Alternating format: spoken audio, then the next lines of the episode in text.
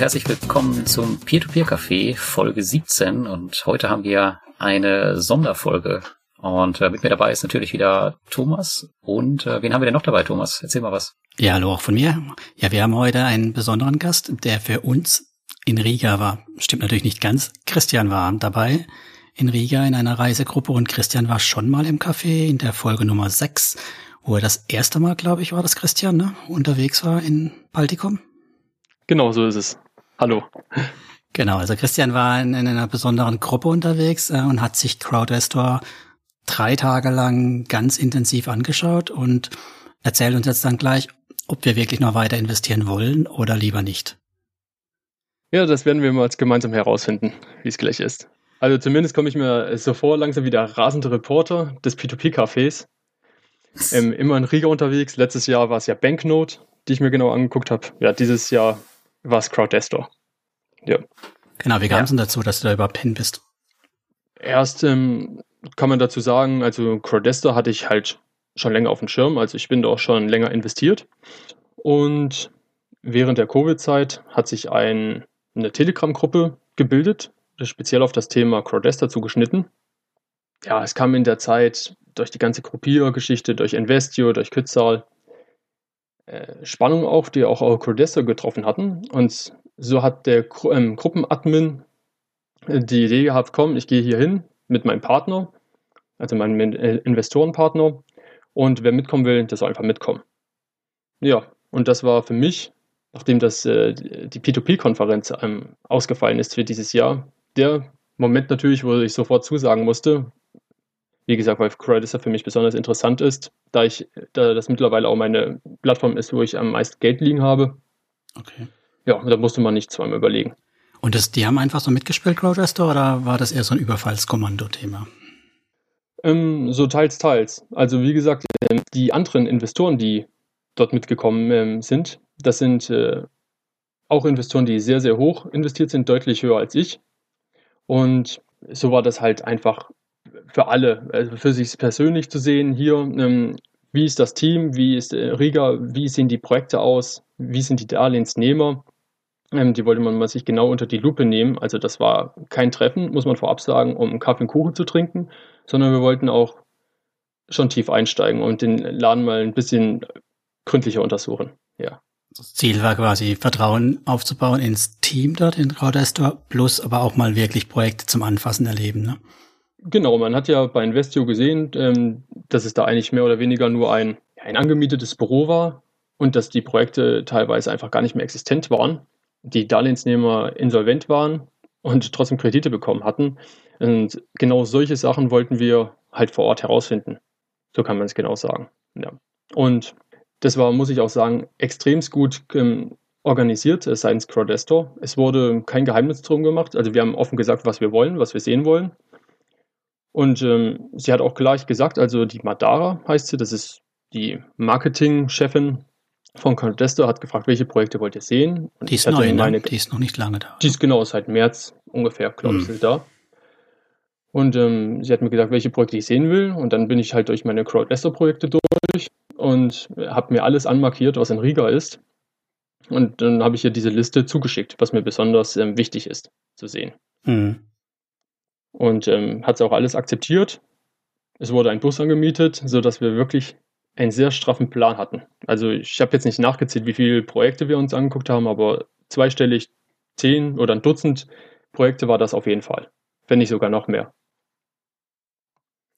Hm. Jetzt ähm, ist es ja so, das muss sich schon ein bisschen für dich lohnen. Also du hast ja, du bist ja dann wahrscheinlich schon signifikant bei Crowdestor investiert. Kannst ja, du mehr über das Investment da sagen? Also wie viel Prozent? Äh, muss keine, keine ja. Zahlen nennen, aber einfach nur. Nö, also also ich bin äh, fünfständig bei Crowdestor investiert, das kann ich sagen. Und ähm, das hat sich einfach über die Zeit ergeben. Also das ist, also viele Projekte waren einfach spannend. Und tatsächlich bin ich auch zu Crowdestor gekommen über dich, Lars.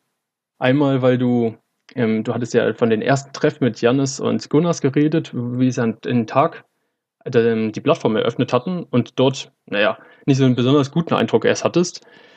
Aber ähm, ja, ich hatte mich dann trotzdem erstmal registriert.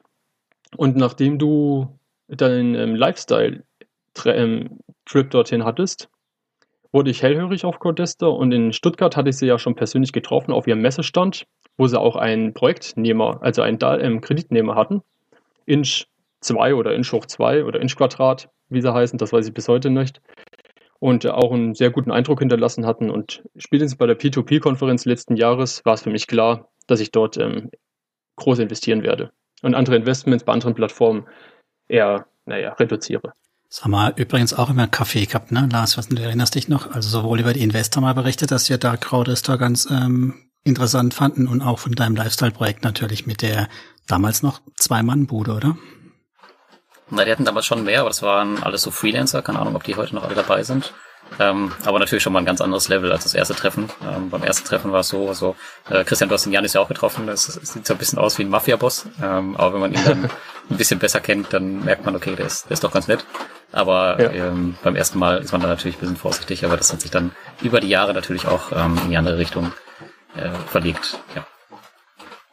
Das ist interessant, dass du das sagst, äh, weil ich habe auch seinen Vater kennengelernt und das ist äh, das absolute Gegenteil vom Janis, also optisch. Ist ein Rocker auf Motorrad mit Leder, äh, Lederkutte. Ja, das war schon interessant zu sehen. Der ist dann fast und er halt immer zuständig. Ja, so, na, äh, genau. darauf werde ich gleich noch eingehen, wo, ähm, wofür er zuständig ist, aber könnte man tatsächlich meinen. Um ja die Klischees zu bedienen, ne? Er versteckt die Leiche ja, aber Ich hätte es niemals gedacht, weil der Jannis läuft nur in Anzug rum oder wenn es mal, wenn er ganz leger ist, ist es ein Polohemd. Ja, und dann der Vater halt das komplette Gegenteil und die haben auch keine gemeinsamen Interessen wirklich. Also der Janis kann überhaupt nichts mit Motorrädern anfangen. Ja, und der Vater fährt halt nur damit rum. Hm. Vielleicht noch zu dieser Gruppe, mit der du da warst. Ich habe es gehört, ja. ähm, viele von denen sind tatsächlich 100% in Crowdestore investiert. Das ist ja schon, naja, ich würde mal sagen, ein krasses, krasses Risiko ist. Also ich persönlich würde es niemals machen. Ähm, was sind das für Leute? Also die sind ja teilweise sechsstellig ähm, dort investiert. Sind das, keine Ahnung, Hardcore-Investoren oder warum sind die 100% in Crowdestor investiert? Also ähm, der eine, der das alles organisiert hatte, hat mich äh, darum gebeten, dass ich seinen Namen nicht nenne, weil er nicht in der Öffentlichkeit groß auftreten will. Deswegen nenne ich ihn einfach, wie er sich in der Telegram-Gruppe nennt, äh, GL. Der ist tatsächlich der Hardcore-Investor und ist auch sehr akribisch in seinen ähm, ja, Recherchen, muss ich feststellen. Zum Beispiel die Madara, die uns abgeholt hat, die alles organisiert hatte, hat vorher zum Beispiel bei Microsoft gearbeitet und ich glaube auch bei Ericsson. Und da war tatsächlich auch hinterher, dass er bei Microsoft angerufen hat und hat gefragt, äh, was das für so eine ist, was, ja, wie die so arbeitet, ob die gut ist. Also der hat schon hinter, hinterher recherchiert, der wollte auf Nummer sicher gehen. Vor allem, wenn man natürlich 100% äh, in Crowdester reingeht. Weit weg von dem, was wir immer sagen, Diversifikation. Ne? Also ich meine, 100% sein ganzes Geld in eine einzige Plattform zu stecken und dann am besten ja, ja, noch eine Handvoll Projekte. Respekt das ist auch kein Geheimnis, wenn ich das ja. sage. Er kommuniziert es ja selbst. Er ist ja auch mit einer ähm, Viertelmillion investiert bei Crowdestor. Und ähm, ich denke auch noch, dass er weiterhin seine Investments auch stocken wird. Drücken wir genau. ihm die Daumen. Und drücken wir ihm die Daumen und äh, sein Investment, äh, Investmentpartner war auch äh, sechsstellig investiert. Hat, wir sind so, also es stimmt auch, ich habe ähm, zumindest von den, ähm, von den im zweiten Investmentpartner äh, seine Transaktion gesehen. Also das sind auch keine Fakes. Also was sie behaupten, man kann sie ja auch immer das ungläubig vernehmen, aber es ist tatsächlich die Wahrheit. Ja. Ob es vernünftig ist, ist was anderes, ne? Ja, ja aber genau. bis jetzt heißt ist es denn, lohnenswert. Die, heißt das denn, dass sie davon komplett äh, leben, von den Zinsausschüttungen, die sie jetzt von Crowdestor bekommen? Also der GL, ja, der lebt davon, aber ich äh, meine auch, dass er von ähm, so P2P-Beratung lebt, also das noch als Einkommen zusätzlich nimmt. Und ähm, der andere äh, ist der ähm, Psychologe, glaube ich, ist er. Also hauptberuflich. Also das ist für ihn kein Haupteinkommen. Okay. Aber äh, er ist trotzdem bemerkenswert investiert, natürlich. Äh, wenn wir da jetzt vom, vom, vom Cashflow reden, ähm, was dann ja vermutlich ziemlich wichtig ist, da war natürlich Crowdestors Entscheidung, jetzt in der Corona-Krise über die Köpfe der Investoren hinweg die Auszahlung einfach drei Monate zu stoppen, äh, für solche Leute wahrscheinlich ziemlich ungeil, oder? Also ich glaube mal, die fanden, die fanden das dann wahrscheinlich auch nicht, auch nicht so lustig. Das denke ich nicht, aber auf der, also klar, das ist, stimmt natürlich, aber ich denke, er hat, sieht das langfristig und ähm, dann tun die drei Monate jetzt auch nicht weh. Vor allem, wenn er auch noch durch P2P-Beratung nebenbei sein Einkommen verdient. Gut, das jetzt, jetzt in der Rückschau ist das, ist das wahrscheinlich einfach zu sagen, äh, die drei Monaten, aber damals, als die Corona-Krise losging, äh, ich war mir nicht sicher, dass die Zahlungen bei Credisto irgendwann wieder weitergehen. Also so tief stecke ich da noch nicht drin. Hätte ja auch nach hinten losgehen können, je nachdem, wie sich die Krise entwickelt hätte. Jetzt ist alles gut gegangen. Aber wenn man dann 100% da drin sitzt, dann äh, ja, geht dann wahrscheinlich schon hier und da mal der Arsch auf Grundeis, könnte ich mir vorstellen. Bestimmt. Und jo. Christian kann uns ja erzählen, ob das dann wirklich bei allen weitergeht. Da bin ich mir nämlich weiterhin nicht sicher. Darauf werden wir zu sprechen kommen, ja. Sollen wir einsteigen, Christian, in den ersten Tag, wie es losging? Also wir wissen jetzt, wer die Investorengruppe sind. Mhm. Ihr habt äh, schon einen Frühstart hingelegt, ne? Genau, also der Bastian und ich, wir sind am Donnerstag schon früh morgens losgeflogen. Die anderen kamen erst abends in der Nacht oder spät abends am gleichen Tag und ähm, ja, so sind wir losgeflogen vom Frankfurter Flughafen. Alles schön mit Maske. Ähm, äh, sind wir gelandet in Riga und auch da musste man noch seine Maske aufziehen. Aber kaum ist man aus dem Flughafen raus, nichts. Da existiert äh, Corona nicht mehr. Der Taxifahrer hat uns abgeholt, keine Maske auf, Hände schütteln war dort gang und gäbe. Und auch im Supermarkt hatte man mal reingeguckt, was müssen wir jetzt eigentlich machen? Ich habe keine Maske dabei. Ach, egal, ähm, läuft jeder ohne Maske rum. Zack, konnte man dort auch einkaufen gehen. Also es war, ja, wie Deutschland vor ein paar Monaten, vor einem halben Jahr. Ja, äh, dann sind wir zum Hotel, also zum, wir hatten so ein Airbnb-Apartment gemietet.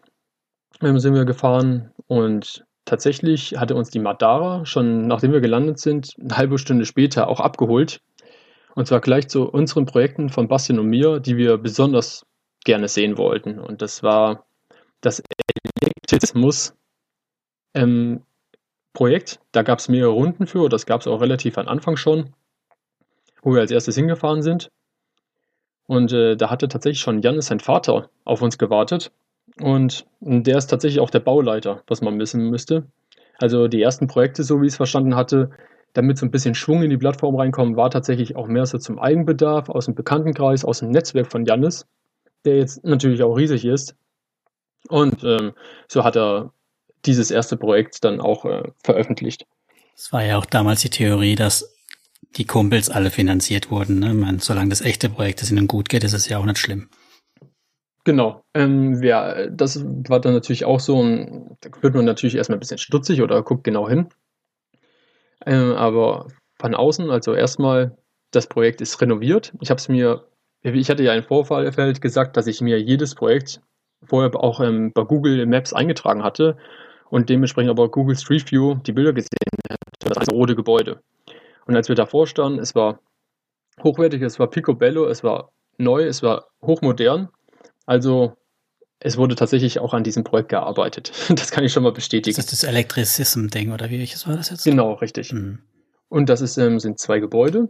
Eins ist ähm, von Grund auf neu gebaut worden, weil die Bausubstanz sehr schlecht war. Und das wird auch vermietet. Aus steuerlichen Gründen so wurde es uns erklärt. Und das zweite Gebäude, das sieht man auch immer schön auf den Bildern, von so einem Treppenhaus, was man da sieht. Äh, das wird verkauft. Und wir haben das angeguckt, es ist sehr hochwertig gebaut. Es, äh, Janis hat auch gesagt, es war auch sehr teuer. Zum Beispiel hat das Parkett, wer sich so ein bisschen damit auskennt, 50 Euro äh, der Quadratmeter gekostet. Hm. Also es wurde sehr luxuriös gebaut.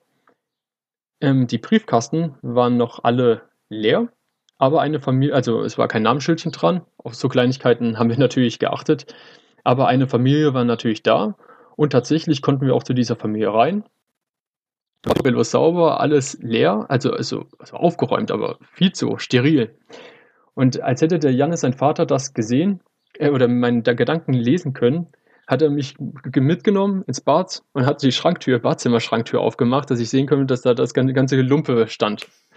Also nicht, dass die schnell hier jemand reingesteckt haben und ähm, ja, hier, der wohnt da. Also die haben dann die versteckten Plätze gezeigt. Das war sehr lustig. Ja, das glaube ich. Aber äh, es ist, muss ich auch sagen, die haben vor ein paar Tagen oder genauen Zeitraum weiß ich nicht mehr, haben sie einen Tag der offenen Tür für dieses Gebäude gehabt, wo die Interessenten kommen zur Wohnungsbesichtigung und dementsprechend waren noch die ganzen Preisschilder an den Türen dran. Mhm. Es sind sehr kleine Wohnungen. Wir haben 25 Quadratmeter teilweise, auch 40 Quadratmeter. Und dann gibt es noch zwei in Obergeschoss, die sehr groß sind, aber haben natürlich wahnsinnige Preise. Also sind es sehr teuer.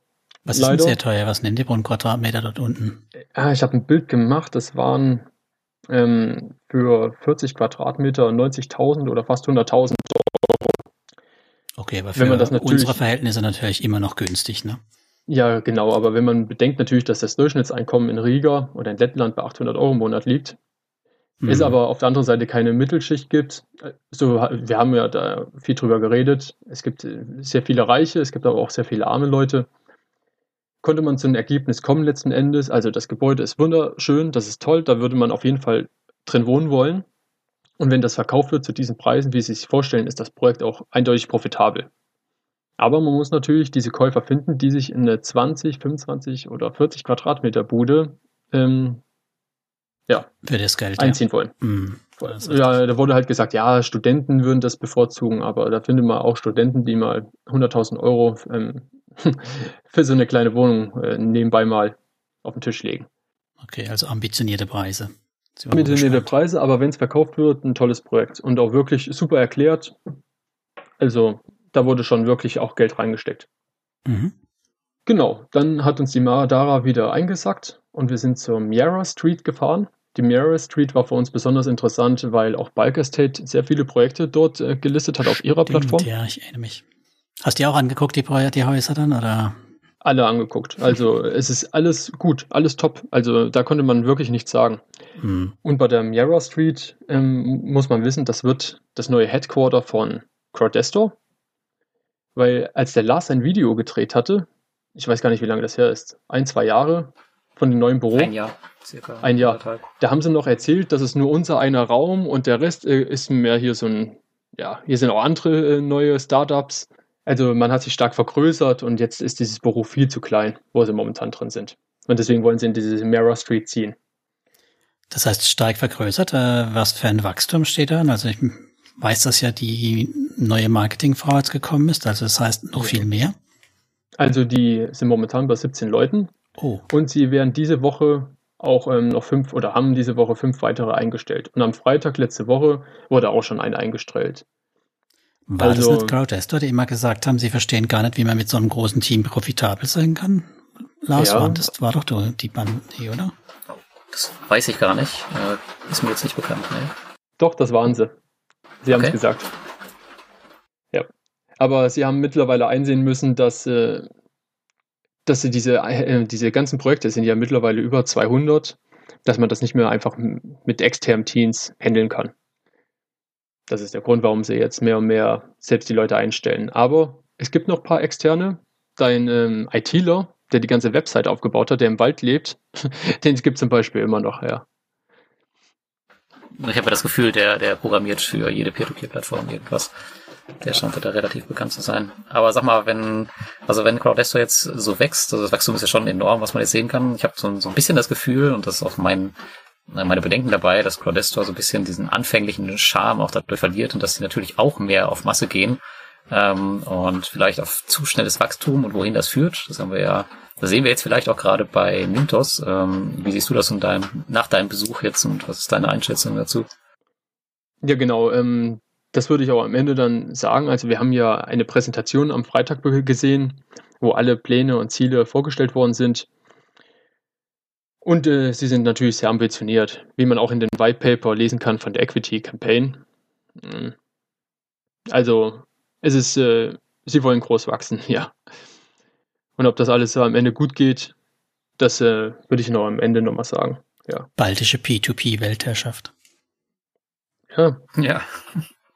Also diese Mara Studio waren, äh, das wird wie gesagt ähm, ja das Headquarter von äh, Crowdestor und das ist auch ziemlich groß dieses Gebäude. Es ist aber allerdings äh, noch in den anfänglichen Baustand. Äh, wegen, äh, also Janis Vater ist auch da der Bauleiter und hatte gemeint, wegen Covid gab es halt Bauverzögerung. Also die Außenverkleidung ist dran, das muss man sagen. Die haben ja gerne solche Holzlatten. Und hinten wurde auch ähm, live, konnten wir es beobachten, ein bisschen hier das, das Grundstück umgegraben, um ein bisschen Erde abzutragen. Ja, und innen wurden schon Trocken, äh, Trockenbauwände aufgestellt. Es voran, aber es ist noch auf jeden Fall viel zu tun. Es ist ein sehr altes und marodes Gebäude. Okay. Ja.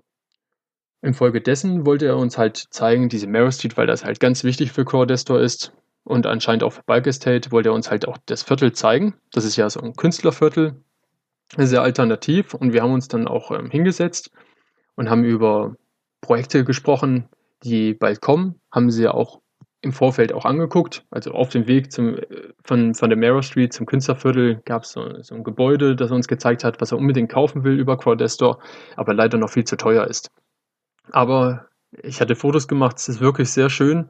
Man kann auch viel draus machen, aber da muss halt noch ein bisschen am Preis gearbeitet werden. Und in diesem diesen Gespräch mit Janis, das wir da hatten, Bastian und ich, haben wir halt äh, viel über ja, Crowdester so gesprochen, ähm, über Diversifikation. Er hat äh, sich ein bisschen beklagt über Leute, die nur einmalig bei Crowdester investieren, aber dann auch viel, viel zu hoch. Zum Beispiel hat er von seinem Investor erzählt, der 100.000 Euro investiert hat in ein Projekt und das ist auch noch ausgerechnet das Bounty Resort, das Hotel in ouch. Thailand. Autsch, autsch. Er hat auch gesagt, das tut richtig weh. Ähm, ich, ich, weiß gar nicht, was ich dazu sagen soll. Ähm, die Leute beschweren sich immer wegen Ausfällen und natürlich jedes Projekt kann ausfallen, auch wenn es sehr sicher erscheint. Aber warum gehen die Leute mit 100.000 Euro in ein Projekt rein? Und am Ende bin ich auch noch der Dumme, wenn es schief geht. Na gut, es wäre auch der Dumme, wenn es mit kleinerem Geld schief geht. Ne? Also schief gehen genau. ist immer schlecht. Ja. ja, aber na gut, und dann, danach sind wir in das Büro von Crowdestor auch gegangen. Und es ist ein schönes, modernes Büro. Es ist halt sehr eng geworden. Er hat gesagt, die ganzen neuen Leute, er weiß gar nicht, wo er hier hinsetzen soll. neben der Toilette ist vielleicht noch ein Platz frei. Also es war wirklich nur noch neben der Toilette ein Platz frei. Und da kannst du ja eigentlich auch keine Leute wirklich hinsetzen. Ja, und äh, dann haben wir uns mit den ITler unterhalten, der in der letzten Zeit lustige Mails an die Investoren geschickt hat. Ach, der Hemden, der war aus dem Wald ja. rausgeholt worden. Nee, das ist der, der äh, fürs. Ich kenne mich mit der IT natürlich nicht so aus, ist nicht mein Gebiet, aber das ist ja für die, für die Technik, sage ich jetzt mal, dass das alles so funktioniert. Der Administrator quasi. Ja, und dieser, da gibt es nochmal Front und Back und der Front-Typ, der hier die ganze Visualisierung macht und alles drum und dran, der, ähm, der war das anscheinend ah, mit diesen Mails. Nicht der Backend-Typ, der im Wald hockt. Nee. Was passt und, ja ähm, Backend-Wald. Ja.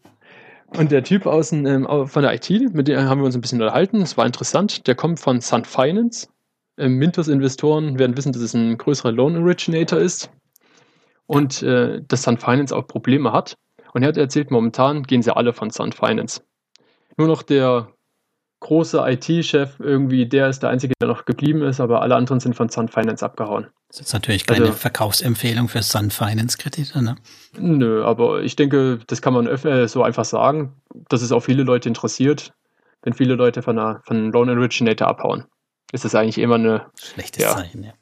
Red Flag hier. Ist halt die Frage, ob äh, Windows das auch schon weiß oder ob die das erst wieder kurz vorher erfahren, wenn es dann zu spät ist. ja, also damit haben wir uns mit einem Arthur groß unterhalten. Das ist ja der neue Head of SME. Und äh, ja, wenn man so sieht, äh, er hatte erzählt, Monify sollte auch äh, beim Mintos gelistet werden. Dazu muss man noch sagen, woher Arthur kommt, ne? Ja, genau, das ist der Monify ähm, CEO, der war vorher bei, oder hat seine Loans gelistet auf äh, Monify, äh, auf Corpia und Vivento und wollte auch, ähm, um noch mehr zu wachsen, auf Mintos sich listen lassen. Und er hatte letzten Endes, haben sich beide dagegen entschieden. Einmal, weil der Aufwand für Monify extrem hoch war. Der Mintos hatte das Volumen nicht akzeptiert, halt einfach, weil der im Arthur Gaisiri zu viele Loans auf Gruppier und ähm, Vivento gelistet hatte.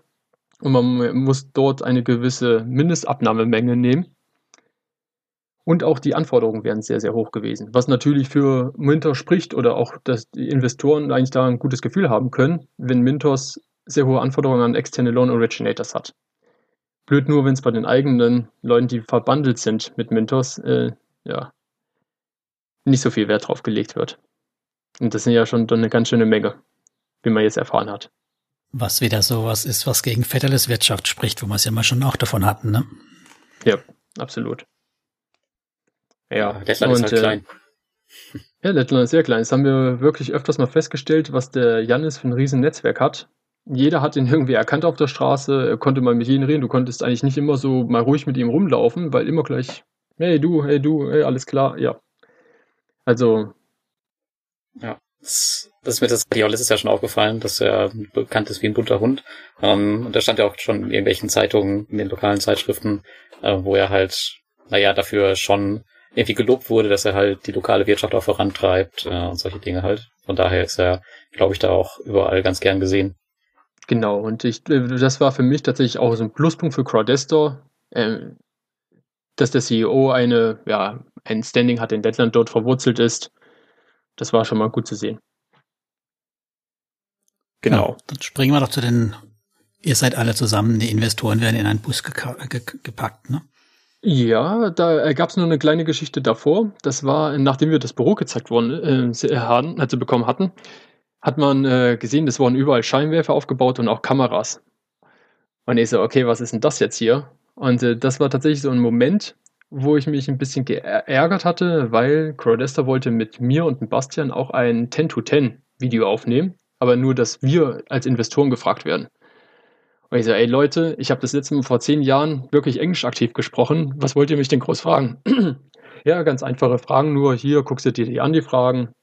Ähm, und das, die Fragen waren einfach. Also, wer dieses Video sieht, äh, der ist halt darauf schon mal vorbereitet, dass, äh, dass man da ein bisschen überrumpelt worden ist. Was mich natürlich auch geärgert hatte, weil man da das Gefühl erst hatte, obwohl wir die Ankündigung gehabt haben, dass wir ähm, eigentlich eine Due Diligence dort vor Ort durchführen wollen, dass man da eventuell für Marketingzwecke ähm, missbraucht wird.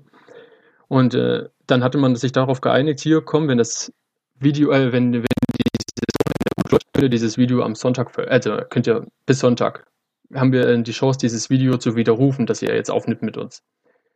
So sind wir dann verblieben.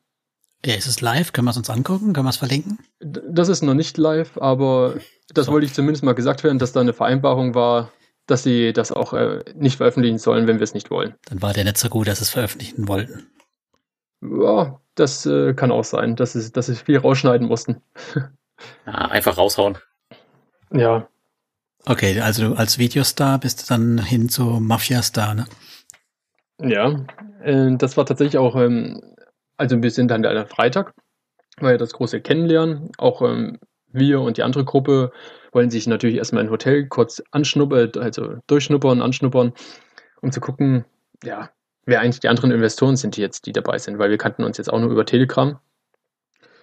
Und ähm, ja, da wusste man schon auf jeden Fall, das sind so kleine Alpha-Tierchen. Also das ist schon mal ganz gut, ähm, ja, um da mit einem ordentlichen Zug auch dieses Wochenende zu verbringen. Genau, und äh, so wurden wir auch abgeholt von der Madara wieder und wurden mit dem Bus ins, äh, ja, ins Büro gebracht. Und dort äh, gab es jetzt erstmal wieder für die anderen äh, kennenlernen, wer sind die anderen, was machen die und äh, wie sieht das Büro aus. Und es folgte daraufhin eine Präsentation von den Jannis und von den Arthur äh, Geisari, wo sie uns viel erzählt haben über die Strategie und Vision, ähm, was da geplant ist und ähm, ja, über die Due Diligence, wie sie das prüfen, alles drum und dran. Gab es da was Interessantes, wo, wo man noch nicht mhm. weiß, oder? Ja, also es gab zumindest ähm, zu der Strategie und Vision, ähm, kann ich viel darüber erzählen eigentlich. Also muss ich ja immer vorstellen, es war wirklich ein zwölf Stunden Tag immer. Da hat es viele Informationen bekommen. Und äh, zu der Strategie und Vision ist es halt, dass, dass Themen wie Minimum und Maximum Investments angesprochen worden sind. Halt einfach, damit die Leute nicht mehr solche Sachen machen wie ins Bounty Resort 100.000 Euro pumpen, ähm, wird es in Zukunft dich dann einfach ähm, Maximum und Minimum Investments geben. Also bei äh, Projekten, die ja, für die separat, also so, so außergewöhnliche Projekte, da wird das ein bisschen hochgesetzt, das Buy-in, äh, die Mindestinvestitionssumme auf den Betrag X und die SMIs, die sollen sogar von den 50 Euro ein bisschen nach unten gesetzt werden, damit man eine sehr breite Diversifikation erreicht. Warum will man das hochsetzen? Das verstehe ich nicht. Damit man weniger im Boot hat oder was ist das, das Ziel? Ich glaube tatsächlich, das ist ähm, der Grund. Es hat natürlich keiner jetzt ähm, klar zugegeben, aber ich kann mir sehr gut vorstellen, dass die Erfahrung gemacht worden ist, dass besonders kleine Investoren besonders viel ähm, reden und Ärger machen. Also deswegen denke ich mal, dass die nach ein paar.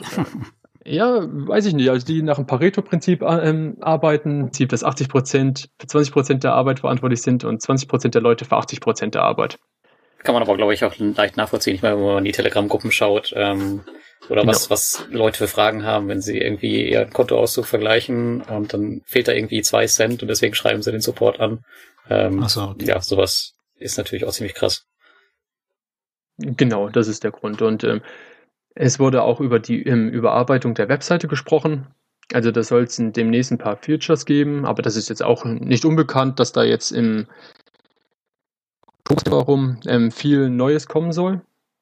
Jetzt sag bloß ein Zweitmarkt.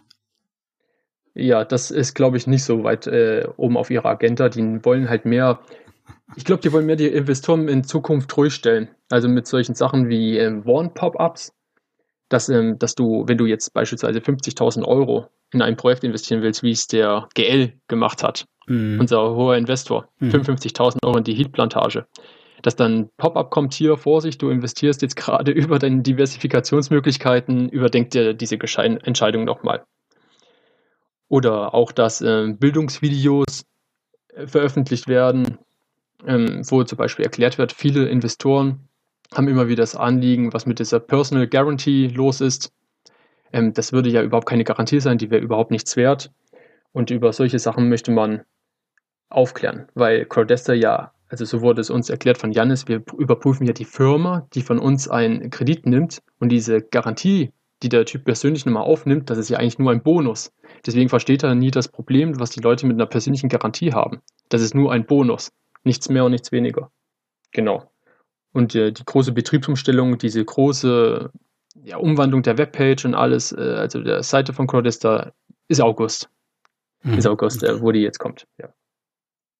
Genau. Und ansonsten über Strategie, also es quasi im Wochentag gibt es dann auch neues Personal. Und genau.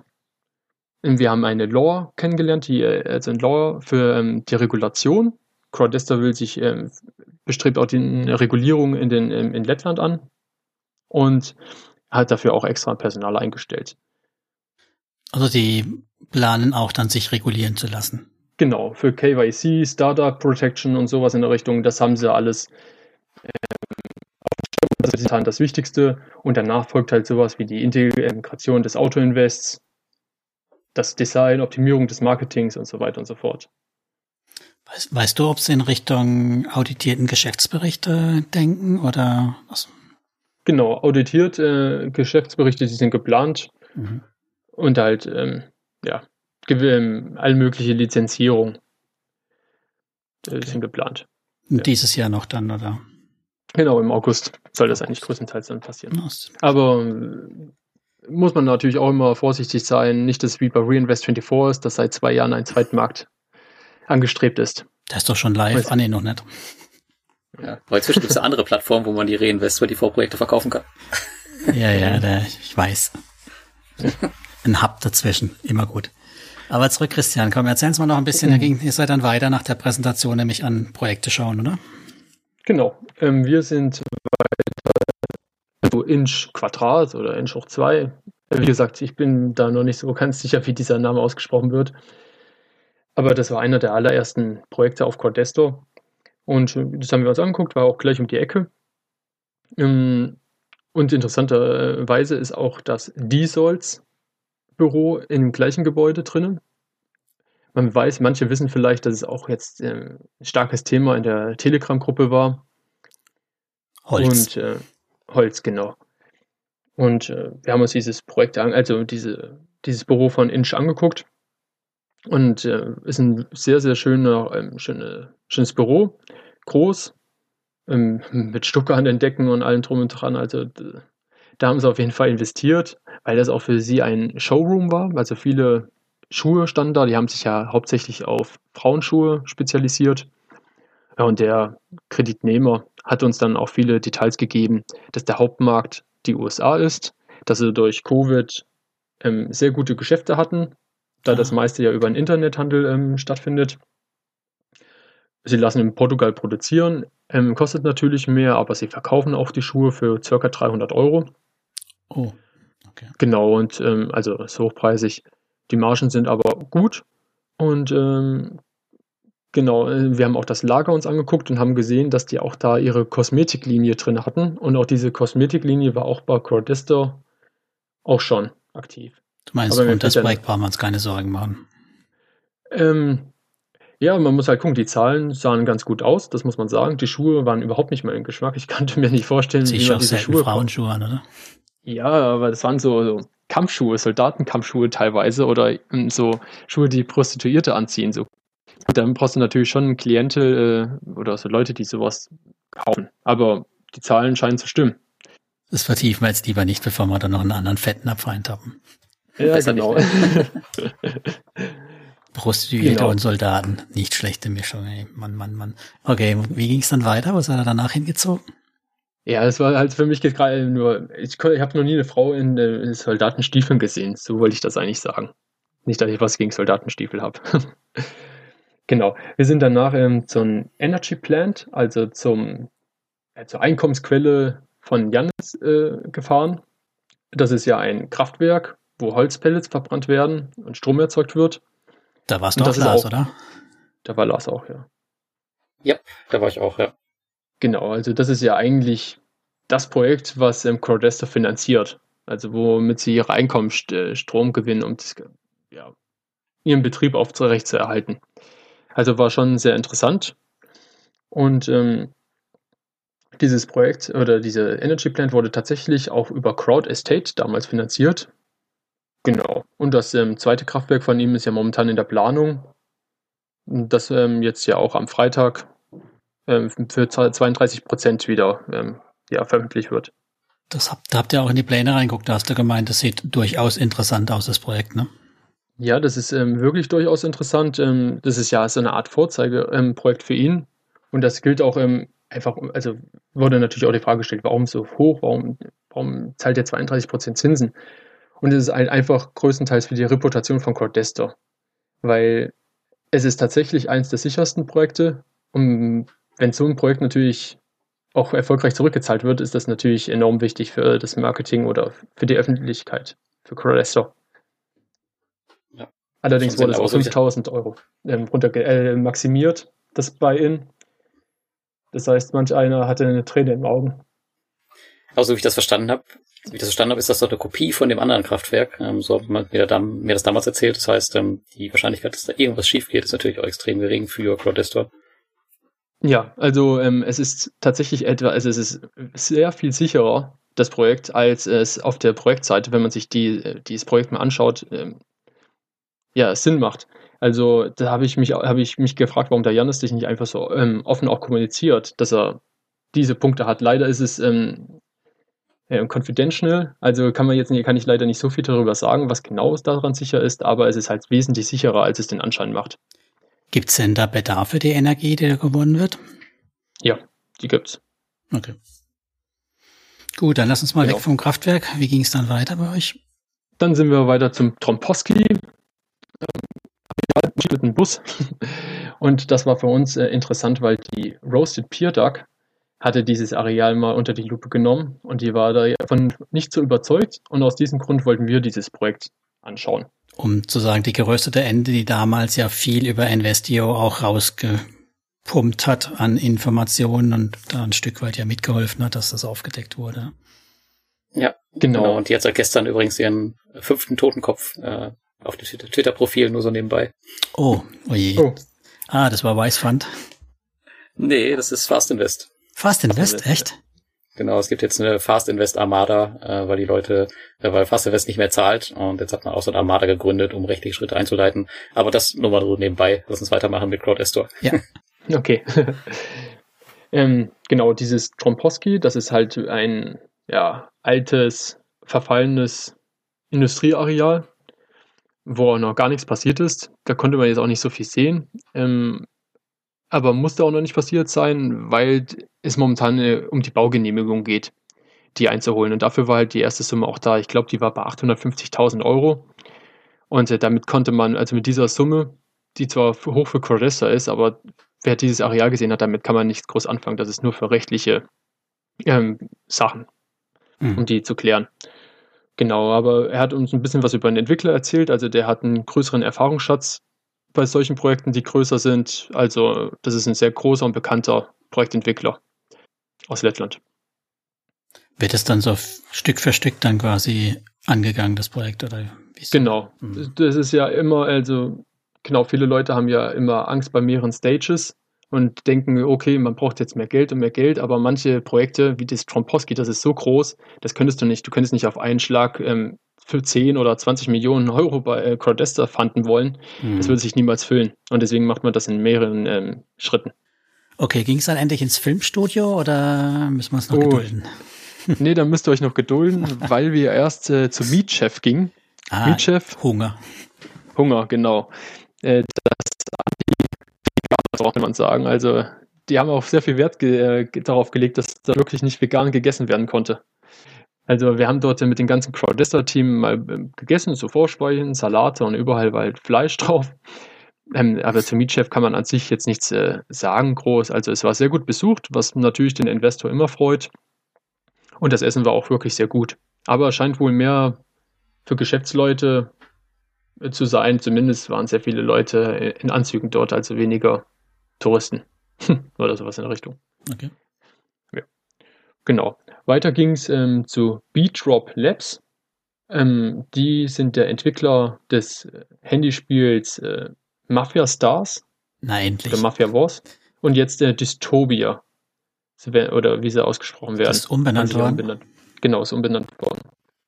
Das war tatsächlich eines der besten Projekte, die ich dort gesehen habe in diesem, an diesem Wochenende. Also man ist reingekommen. Es war ein ziemlich geiles Startup, muss man sagen. Es war so eine alte Lagerhalle, die aber hochmodern äh, renoviert worden ist und es waren überall, ja, wenn ich jetzt Baucontainer sagen würde, das ist völlig untertrieben, aber es waren halt, es waren kleine Häuschen in diese Lagerhalle eingebaut worden. Cool. Mhm. Und ähm, also es war wirklich, wirklich, wirklich super toll aus und klasse. Hast und, du ein Bild, Christian, dass wir das vielleicht mit reinnehmen können? Weil das das habe ich tatsächlich. Das habe ich weil sonst hat jeder einen Baucontainer im Kopf und äh, das äh, war es absolut nicht. Cool. Aber es hat halt auch dort ersticke gelobt, ne? Und alle Leute saßen dort mit Kopfhörern auf, haben rumgetippt. Es war, war viel, viel, viel ähm, IT dort. Also es war sehr interessant. Und ähm, er hat uns dann, dieser, dieser Geschäftsführer, dieser Marketing-Guy, der uns da rumgeführt hatte, hat uns auch in, äh, sehr interessante Infos gegeben. Also sie haben jetzt eine sehr bekannte Persönlichkeit, die eigentlich fast jeder von uns kennt, auch als Avatar, also als äh, Spielfigur dort gewinnen können, der sein Gesicht dafür hinhält. Ist aber eine große Überraschung, aber eigentlich kennt es jeder von uns und passt auch super in dieses Spiel rein. Und, ähm, Was wir alle nicht spielen, glaube ich, oder? Ja, das kommt aber alles noch. Die haben momentan nur sieben, acht Länder, haben die momentan ähm, zur Verfügung, die das Spiel spielen können. Ja. Portugal habe ich gehört, ne? Ja, Portugal. Unter anderem auch hier. Das ist ein Insider-Gag, Lars, dann verraten wir auch nicht. Das, das verrät dir der Christian nach dem Interview. Das verrate ich dann okay. nach dem Interview. Aber du wirst lachen.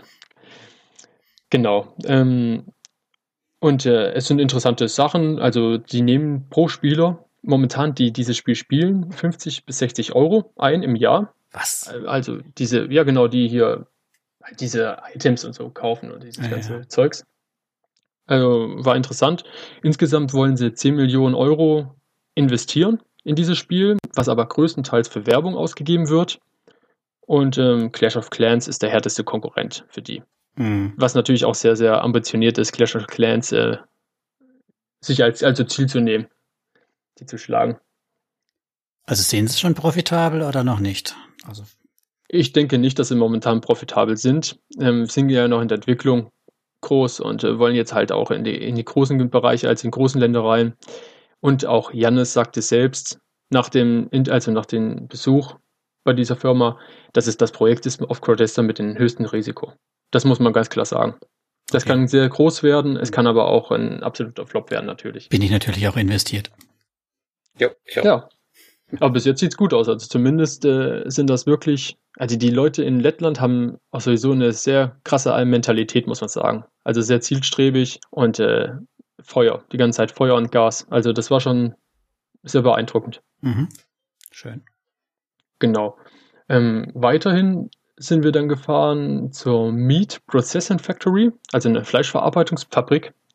Und das ist äh, einer der ersten SMI-Projekte gewesen, die jetzt Crowdestor auf seine Seite genommen hatte. Und die SMI-Projekte kommen ja fast ausschließlich über Modify. Aber dazu konnte man jetzt auch, äh, wir haben es angeguckt, wir haben uns jetzt viel überall messen lassen wollen, weil die gesagt haben, hier ist halt aus Deutschland, wenn ihr jetzt Corona hier in unsere Fabrik reinbringt, dann können wir die, ja, müssen wir zumachen natürlich und das wäre dann für uns äh, fatal. Und deswegen wurden wir zum Fiebermessen und äh, Ganzkörperanzug hatten wir angezogen und haben uns die Produktionsstätte angeguckt. Echt, der musste Tiere töten angucken? Nein, äh, habe ich auch gedacht, aber es wurde nur ja, ein ganzes Schwein gebracht oder ganze Puten und die wurden halt zerlegt und mhm, äh, okay. mundgerecht äh, verpackt. Genau. Und äh, dem, da haben wir natürlich gefragt, wofür braucht ihr eigentlich diese, äh, das Geld von Monify? Weil diese Kredite, die über Monify aufgenommen worden sind, die waren ja auch sehr teuer, sehr hoch verzinst. Und so wurde halt gesagt, die ähm, brauchen sie eigentlich nur für die Sommersaison, weil viel Schaschlik hergestellt wird und dafür brauchen sie halt ähm, mehr Personal und genau für diese Vorfinanzierung, weil sie das nie so schnell über eine Bank äh, finanziert bekommen würden, haben sie halt sich für solche Unternehmen wie Monify entschieden, um das schnell, das schnell äh, Geld schnell zu bekommen. Okay. Das heißt, die Wahrscheinlichkeit, das Geld zurückzubekommen, sieht auch hoch aus. Genau, also das äh, war, das sah sehr hoch aus. Also ich denke, also da kann man sich auch sehr sicher sein, da das Geld wieder zu bekommen. Mhm. Weiter äh, sind wir danach in äh, das Restaurant The Catch, das es ja auch in Berlin gibt. Dort haben wir auch gegessen. Das ist ein Sushi-Restaurant, auch sehr lecker, ähm, muss man sagen, und auch sehr gut besucht. Ein Geheimtipp von in Liriga dorthin zu gehen. Also das war gut.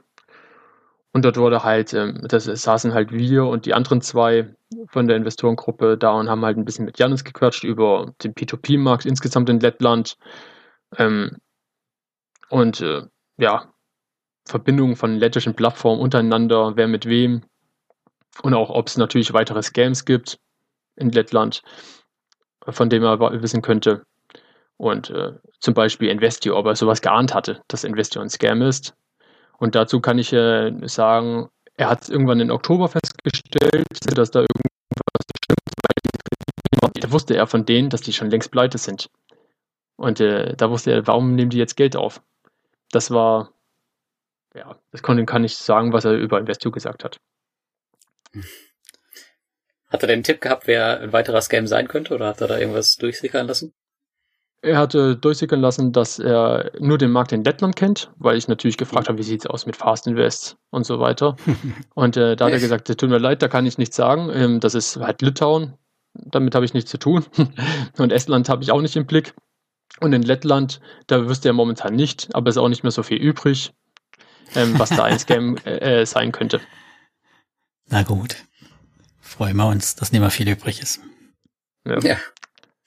Genau, und ähm, den Abend haben wir danach ausklingen lassen in einer Cocktailbar und dort hat man sich dann nochmal, habe ich mich länger mit dem Arthur Gaisari über Monify unterhalten, über Gruppier, wie die Verbindung da so war, wie das, wie das, wie man mit der Gruppier zusammenarbeiten konnte.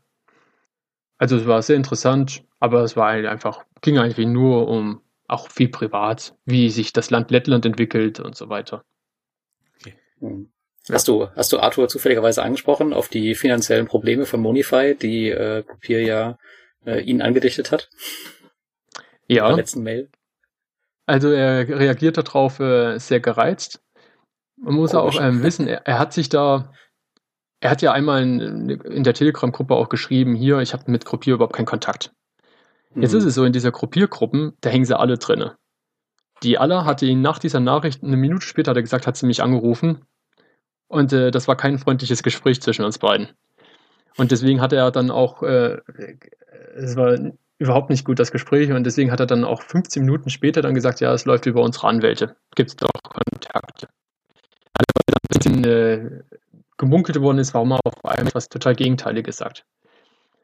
Mhm. Also es hängen sie alle drin, auch äh, viele Kreditnehmer in der Crowdester-Gruppe, die äh, genau gucken, was der Janne schreibt äh, über einzelne Projekte und ihn dann sofort auch anrufen, wenn da irgendwas falsch oder nicht in deren Sinne kommuniziert wird.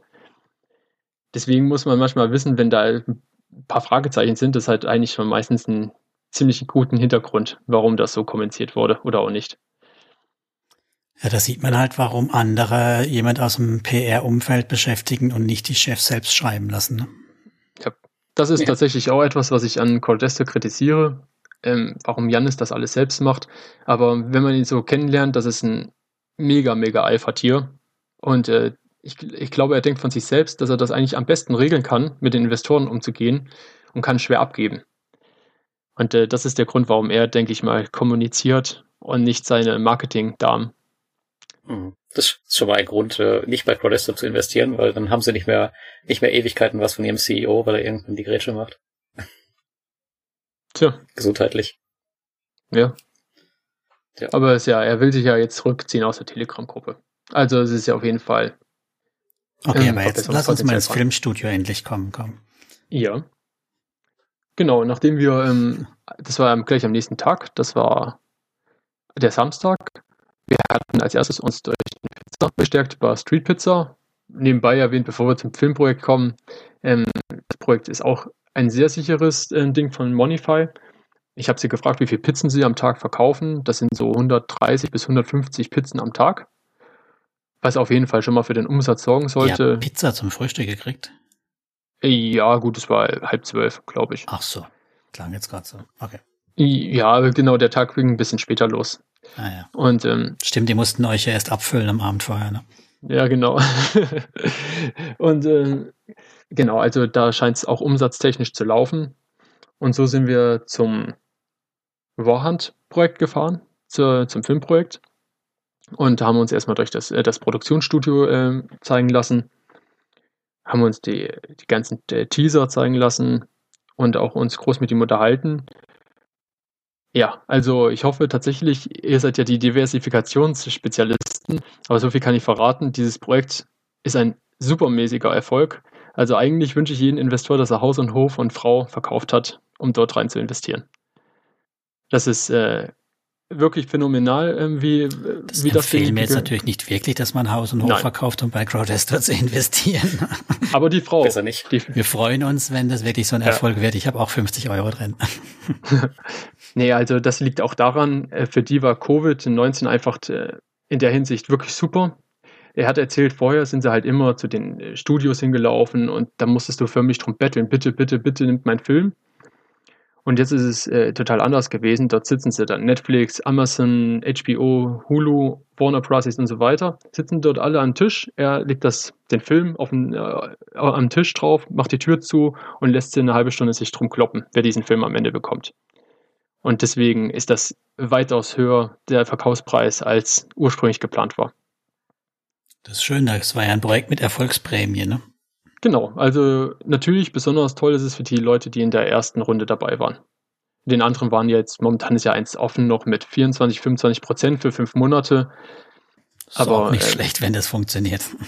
Genau, also das ist eigentlich von allen Projekten, die wir angesehen haben und eigentlich auch alles auf der Credestor ist, ist das momentan das sicherste von allen. Mm. Natürlich, jetzt am Ende, wenn das Ding den Bach runtergeht, stehe ich ziemlich dumm ja, da. Aber Christian steht voll in der Haftung, haben wir jetzt auch gehört. Ja. Ne? Aber, Haus Hof, mit Kind. Haus. Aber äh, es ist sehr, sehr unwahrscheinlich, dass da jetzt noch was schief geht. Wir machen ja auch keinerlei Beratung, das sind ja alles nur Ideen und äh, Erzählungen, die wir hier publizieren. No. Ganz genau. Genau. Wir, wir, haben uns danach halt äh, nochmal das Studio angeguckt, wo dieser Film gedreht worden ist. Also das ist auch wieder so eine alte Riesenfabrik, wo diese Filmkulissen reingebaut worden sind. Und auch schön eigentlich so zu wissen, also es wurden auch andere Filmsets gezeigt. Ähm, und auch äh, insgesamt so diese, so, so, ein großes, ja, große Bühne gezeigt. Ähm, und mhm. er konnte uns erklären zum Beispiel, dass die für nur ein Zehntel die gebaut haben, als äh, wie wenn sie es in Großbritannien gebaut hätten. Also du kannst natürlich in Lettland auch sehr günstig deine Bühnen produzieren. Na klar. Wir haben jetzt eine Stunde fast rum, also wir müssen mal gucken, dass wir jetzt ein bisschen Gas geben, Christian. Vielleicht noch so die wichtigsten Projekte, bevor wir nochmal auf die Abschluss-Weltherrschaftsgeschichte eingehen. Ne? Mhm. Genau, ähm, im Folge denn nach Warhand haben wir uns einfach nur noch die Miera Street nochmal angeschaut. Dazu war, wurde ja jetzt schon alles gesagt. Und wir haben uns noch ein anderes Projekt angezeigen äh, lassen in der äh, Altstadt Das wird auch überall, also das ist wieder ein Crowdester-Projekt für sich selbst. Das wird zum, ist ein altes Gebäude, was zum Hostel umgebaut wird. Und ähm, genau, das war eigentlich im Großen und Ganzen das, was wir uns angeguckt hatten. Wir sind noch nach Chumala gefahren. Das ist so eine mhm. Freizeitstätte für die Letten. Und hm, dort haben wir uns einen Immobilienmakler mal angeschaut. Und tatsächlich war auch ein Projekt von Bike Estate dort gelistet zum Verkauf. Das mhm. Alexandria-Projekt, was auch momentan ein bisschen ja, den Investoren Bauchschmerzen bereitet, zumindest sind die Zahlungen nicht mehr pünktlich. Aber er ist stets bemüht. Hat sich stets Makler. redlich bemüht. Genau. Ja, und ähm, das war eigentlich auch schon unser Ausflug nach Crowdestor. Genau, also dann hattet ihr ja noch diese große Präsentation und wie es weitergeht, ne? Genau, also die ist größtenteils aber auch in den White Paper von Crowdestor so erklärt. Also man möchte halt deutlich wachsen, Personal wird viel mehr eingestellt. Ich glaube auch hauptsächlich finanziert äh, durch die Equity Campaign erstmal. Dort, wo die Investoren Anteile später erwerben können. Machst du damit? Beziehungsweise ich mache damit. Das war tatsächlich auch der große Grund, warum ich dort nach äh, Riga geflogen bin, weil ich wissen wollte, ob ich da jetzt ordentlich nachlege und oder halt nicht. genau. Jetzt sind wir auf deine Entscheidung gespannt. Ja, das Problem ist äh, erstmal, dass natürlich eine Maximum-Investitionssumme dort äh, gestartet worden ist. Ich wollte eigentlich wirklich, ich wollte erhöhen und ich werde auch erhöhen, muss ich sagen. Äh, ja, gut, der Plan sieht bei mir folgendermaßen aus. Ich möchte halt die Anteile erwerben, sie umwandeln lassen in Anteile und eigentlich dann, wenn Crowdessa verkauft wird, auch sofort auch abstoßen. Das ist momentan so. Das waren, glaube ich, 5000 Euro, wo wir na, mitbringen mussten. Genau, 5000. Und ähm, ich wollte insgesamt auch 15.000 Euro in, dort investieren bei der Equity-Kampagne. Mut. Das ist momentan so der Plan. Genau. Das ist auch noch dein Plan. Das heißt, du bist weiterhin so überzeugt davon. Ja, also ich muss sagen, also die Projekte waren wirklich sehr gut. Wir haben uns ja alles zeigen lassen, äh, dass wir wissen wollten. Das SMI ist auch hochspannend. Der Arthur Gaisari macht einen sehr guten Eindruck.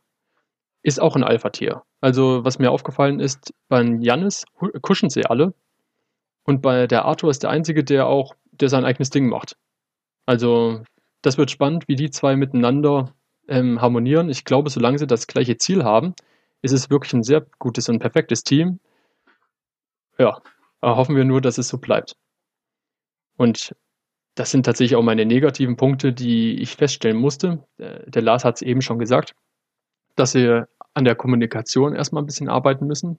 Einfach sich da ein bisschen rausnehmen. Vor allem der Janis muss sich dort rausnehmen, weil man hat das halt erlebt. Den hat das megamäßig beschäftigt, was in der Telegram-Gruppe äh, dort abgeht, dass er als Betrüger dargestellt wird und das immer wegen dieses eine, ein Waldprojekt, das war gerade mal ein paar Stunden verspätet und da kamen schon die ersten Vorwürfe, dass Crowdester nichts mehr im Griff hatte. Und er hat auch uns angesprochen und gesagt, was soll ich tun? Was soll ich denn tun? Was wollen die eigentlich immer von mir? Das ist. Ähm, die haben immer nicht begriffen, dass halt das Ganze ein Risikogeschäft ist. Das ja. muss gar nicht unbedingt heißen, dass es ja komplett weg ist, aber dass es einfach Verzögerung gibt. Ich meine, die, die Rendite ja. ist die Risikoprämie, um es auszuhalten, den ganzen Schmerz. Ja, und selbst wenn mal ein Projekt da wegfliegt, ich meine, wenn man sich die gesamte Bilanz von Crowdestor gerade anschaut, ich meine, da ist ja noch nichts verloren gegangen. Ja? Also von daher ja. kann man doch mal ruhig äh, die Füße stillhalten, tatsächlich. Wird auch was wegfliegen, das geht ja gar nicht anders. Genau, ja, und ich glaube, sowas will er nicht, äh, sich nicht geben, weil er einfach, ich glaube, der kommt mit Niederlagen auch nicht so wirklich klar. Und wenn er erstmal ein Default ist, dann sieht er das als persönliche Niederlage und wenn er dafür noch angefeindet wird, das ist der, glaube ich, in seinem Leben nicht gewohnt, weil er eigentlich immer die Kontrolle hat, immer der Chef ist. Und auf einmal gibt es dann irgendwelche unbekannten Investoren, die äh, ja den dann als Betrüger etc. betiteln. Mhm. Also das Schlimme ist ja, du weißt ja gar nicht, ob es wirklich Investoren sind, weil Telegram ist ja ziemlich anonym. Das kann ja wer weiß wer sein, der einfach nur schaden will. Also ist jetzt auch nicht, nicht gesagt, ja. ähm, dass es wirklich Investoren sind. Das war tatsächlich auch, was er gesagt hat. Also deswegen hat er ja damals bei Facebook seine offizielle Crowdester-Gruppe gegründet, weil sich in die Gruppe, die es davor gab bei, äh, bei Facebook, hat sich halt herausgestellt, dass viele Leute gar nicht investiert sind und einfach immer irgendeinen Blödsinn geschrieben haben. Deswegen wollte er damit die Kontrolle einfach haben, indem jeder seine ähm, Investor-ID dann schickt, mhm. damit man weiß, okay, die sind auch wirklich investiert.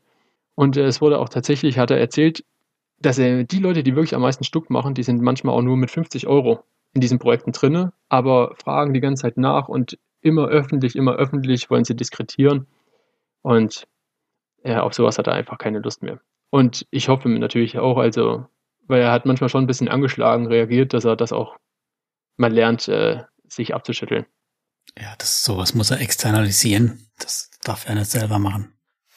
Nee. Ja, Telegram ist, was das angeht, auch echt eine Pest. Also da kann man echt nur jedem empfehlen, ähm, sich so auf so wirklich wichtige Kanäle zu beschränken, aber alles andere wirklich raus und weg und sich nicht dran zu beteiligen. Ja. Und ähm, das war für mich auch wichtig, äh, auch noch äh, zu erfahren, ob die Crowdestor-Mitarbeiter auch selbst bei Crowdestor investiert sind. Ähm, sind sie nicht, zumindest die, die ich gefragt habe, aber bei einer waren es die Eltern zum Beispiel.